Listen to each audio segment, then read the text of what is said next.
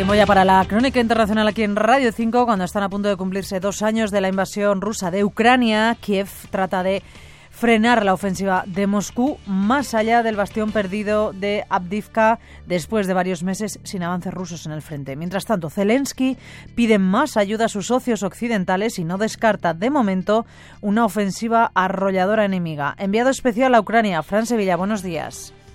Hola, buenos días. La caída de la localidad de Abdivka ha llevado a las Fuerzas Armadas ucranianas a un repliegue en varios sectores del frente bélico y a construir nuevas estructuras defensivas a todo lo largo de ese largo frente. Para evitar un avance ruso a gran escala, la toma de Abdivka es la mayor victoria rusa desde hace casi un año, desde la caída de Bakhmut, y distintas fuentes, incluso en el seno del ejército ucraniano, reconocen que en estos momentos el balance de fuerzas, tanto en material bélico como en combatientes, se inclina poco a poco del lado ruso. Rusia estaría incrementando su presión para intentar completar la ocupación del Donbass y recuperar terreno también en Kharkiv, en esta provincia, la ciudad de Kupiansk, que ya ha cambiado de manos un par de veces, es la que está ahora en el foco y el propio presidente Zelensky visitaba hace unas horas el frente de Kupiansk. En su habitual mensaje nocturno, Zelensky reconocía las dificultades de las tropas ucranianas. La situación es extremadamente grave en varios frentes. Los rusos han acumulado máximas reservas y están aprovechándose del retraso en las ayudas a Ucrania, afirmaba Zelensky. Y es que la escasez de material bélico empieza a ser alarmante para Ucrania. Esta madrugada Zelensky hablaba telefónicamente con el presidente Biden, quien le decía que confía en desbloquear pronto el nuevo paquete de ayuda de Estados Unidos estancado en el Congreso. Los investigadores rusos han comunicado a la familia del líder opositor Alexei Navalny, fallecido el viernes pasado en Siberia, que no les van a entregar su cuerpo hasta dentro como mínimo de 14 días debido a un examen químico, una estrategia de demora, señala su entorno más cercano, para eliminar posibles pruebas del homicidio. Corresponsal de Radio y Televisión Española en Moscú, Lara Prieto, buenos días. Buenos días. Lyudmila Navalnaya ni siquiera ha podido ver el cuerpo de su hijo. Lo ha buscado en la cárcel ártica en la que falleció repentinamente, ante las autoridades y en la morgue. Solo se lo entregarán cuando acabe la investigación, y eso por ley pueden ser hasta 30 días. Les han dicho que la mitad de ese tiempo lo necesitan para un peritaje químico. Artimañas creen los colaboradores de Navalny en el exilio para ganar tiempo y eliminar posibles pruebas. El Kremlin mantiene su hermetismo.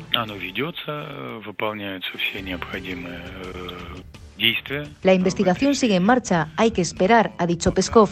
Ha vuelto a calificar de groseras e inaceptables las acusaciones contra ellos de los líderes occidentales y cuando le preguntan por la reacción de Putin al conocer la muerte de Navalny responde con un nada que añadir.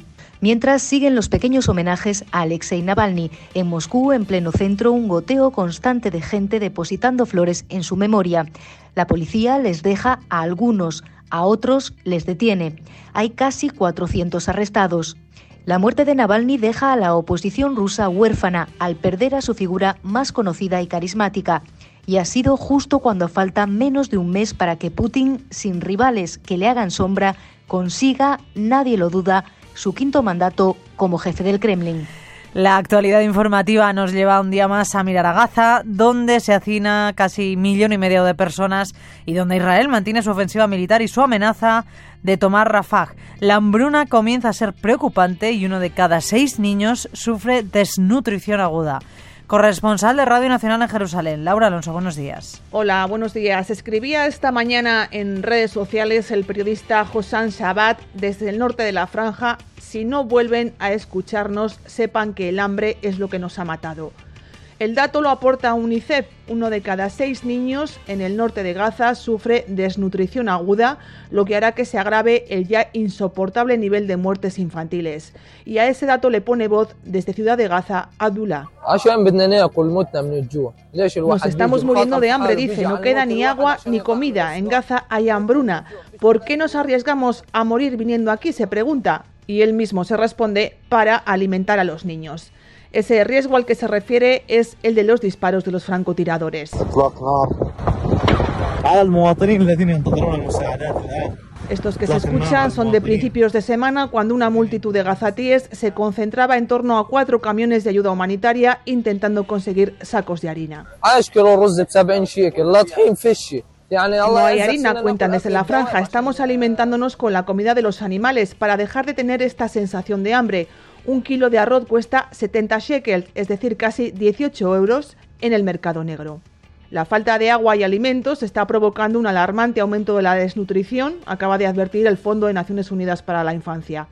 Hoy los gazatíes del norte están llamados a través de redes sociales a concentrarse frente al hospital indonesio para pedir que el hambre deje de ser utilizada como arma de guerra. Y mientras tanto, Hungría ha frustrado este lunes que la Unión Europea pida una pausa inmediata en la franja de Gaza que pueda allanar el camino a un alto el fuego sostenido después de más de cuatro meses de ataques del ejército israelí. Corresponsal comunitario David Vidoiro, buenos días. Buenos días. Hungría ha sido protagonista de esta última reunión de ministros europeos de exteriores. Su oposición ha impedido que los 27 respalden por unanimidad una declaración en la que le piden a Israel que no lance ninguna operación militar en Rafah, en el sur de Gaza, y reclamen una pausa humanitaria inmediata que conduzca a un alto el fuego sostenido, la liberación de todos los rehenes y la provisión de ayuda. Un texto que ha leído el jefe de la diplomacia comunitaria, Josep Borrell. An immediate humanitarian pause that would lead to a sustainable ceasefire. Palabras con el respaldo de los otros 26 estados en el paso más decidido que hasta ahora ha dado la Unión Europea al respecto, porque recordemos, en la cumbre de líderes de octubre se limitó a pedir pausas y corredores humanitarios. No es una posición formal de la Unión Europea, recordaba Borrell, al no haber unanimidad, pero es la posición mayoritaria, subrayaba. Hungría también ha vetado la puesta en marcha de sanciones europeas a los colonos israelíes violentos en Cisjordania, y esto ha obligado a varios países a preparar las suyas a nivel nacional. Francia ya ha impuesto a 20 28 colonos y España va a seguir el mismo camino. El ministro de Exteriores, José Manuel Álvarez, explica que ya esté preparando una primera lista. Viendo la posibilidad de prohibición de entradas y los instrumentos que están a nuestra disposición, básicamente lo que vamos a intentar hacer es individualmente lo que nos gustaría que se hubiera hecho a nivel de la Unión Europea. Estamos hablando de algunas decenas. Tras la muerte del disidente ruso Navalny, los 27 plantean nuevas sanciones a los responsables y varios países, incluida España, han convocado a la embajada ruso para recibir explicaciones. En el Reino Unido, el alto tribunal va a analizar hoy el recurso final del fundador de Wikileaks, Julian Assange, contra su extradición a Estados Unidos, donde la justicia le reclama por la filtración de miles de documentos clasificados. Estamos en Londres. Corresponsal Guillermo Tux, buenos días. Buenos días. Sí, la justicia estadounidense quiere que Assange rinda cuentas por las filtraciones de Wikileaks en el año 2010. Los documentos clasificados que aparecieron entonces en la prensa evidenciaron crímenes de guerra, actos de tortura de presos, asesinatos de civiles por parte del ejército estadounidense. Si Estados Unidos logra extraditarlo y llevarlo a juicio, sentaría un precedente muy preocupante, explica Radio Nacional Rebeca Vincent de Reporteros Sin Fronteras. No se trata solo de periodismo, lo que está en juego aquí es el derecho del público a la información, nuestro derecho a saber. Hace dos años el gobierno británico aceptó entregar al fundador de Wikileaks a Washington. Desde hoy y hasta mañana el Tribunal Superior de Londres estudia si Assange puede recurrir esta decisión. Si desestiman su petición, no tendría más recursos legales en el Reino Unido para frenar su extradición. Nos preparamos para lo peor, reconoce a Radio Nacional su mujer. Estela Assange explica que ya se están preparando para acudir al Tribunal Europeo de Derechos Humanos. Está en juego, nos dice, la vida de Assange. Su estado de salud está muy deteriorado, advierte. Ya lleva casi cinco años en una cárcel de alta seguridad de Londres. No sobrevivirá a las condiciones de detención en Estados Unidos. Y vamos a terminar en Polonia, donde está convocada la mayor movilización de agricultores del año. Reclaman, entre otras cuestiones, la prohibición de exportación de grano ucraniano. Corresponsal en Europa Central, Beatriz Domínguez, buenos días. Buenos días. Sí, nueva jornada de protestas de los agricultores en Polonia, la más fuerte desde que empezara el año. Se espera que a lo largo del día los trabajadores del sector bloqueen hasta un centenar de carreteras de todo el país, también autopistas y pasos fronterizos. El de Dorohusk, uno de los más al norte, lo está ya desde el domingo. Sus demandas van en tres direcciones. Piden, por un lado, la prohibición inmediata de la importación de grano ucraniano, que denuncian un del mercado nacional por la diferencia de precios que achacan a los bajos costes de producción en el país vecino al no acogerse a la norma normativa europea sobre el uso de fertilizantes y productos fitosanitarios.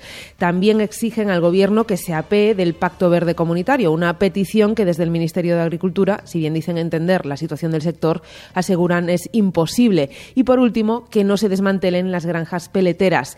El presidente de la Alianza de Sindicatos Agrícolas ha señalado que, aunque se han reunido con el ministro del ramo, no ha habido conversaciones fructíferas y ya hay convocada otra gran movilización para el próximo martes 27, una marcha hacia Varsovia desde diferentes puntos en la que anuncian también participarán organizaciones agrícolas de otros países porque el Pacto Verde, apunta el presidente de la Alianza, es una demanda común. Gracias, Beatriz. En Bolonia hemos puesto hoy punto final a la crónica internacional de Radio 5.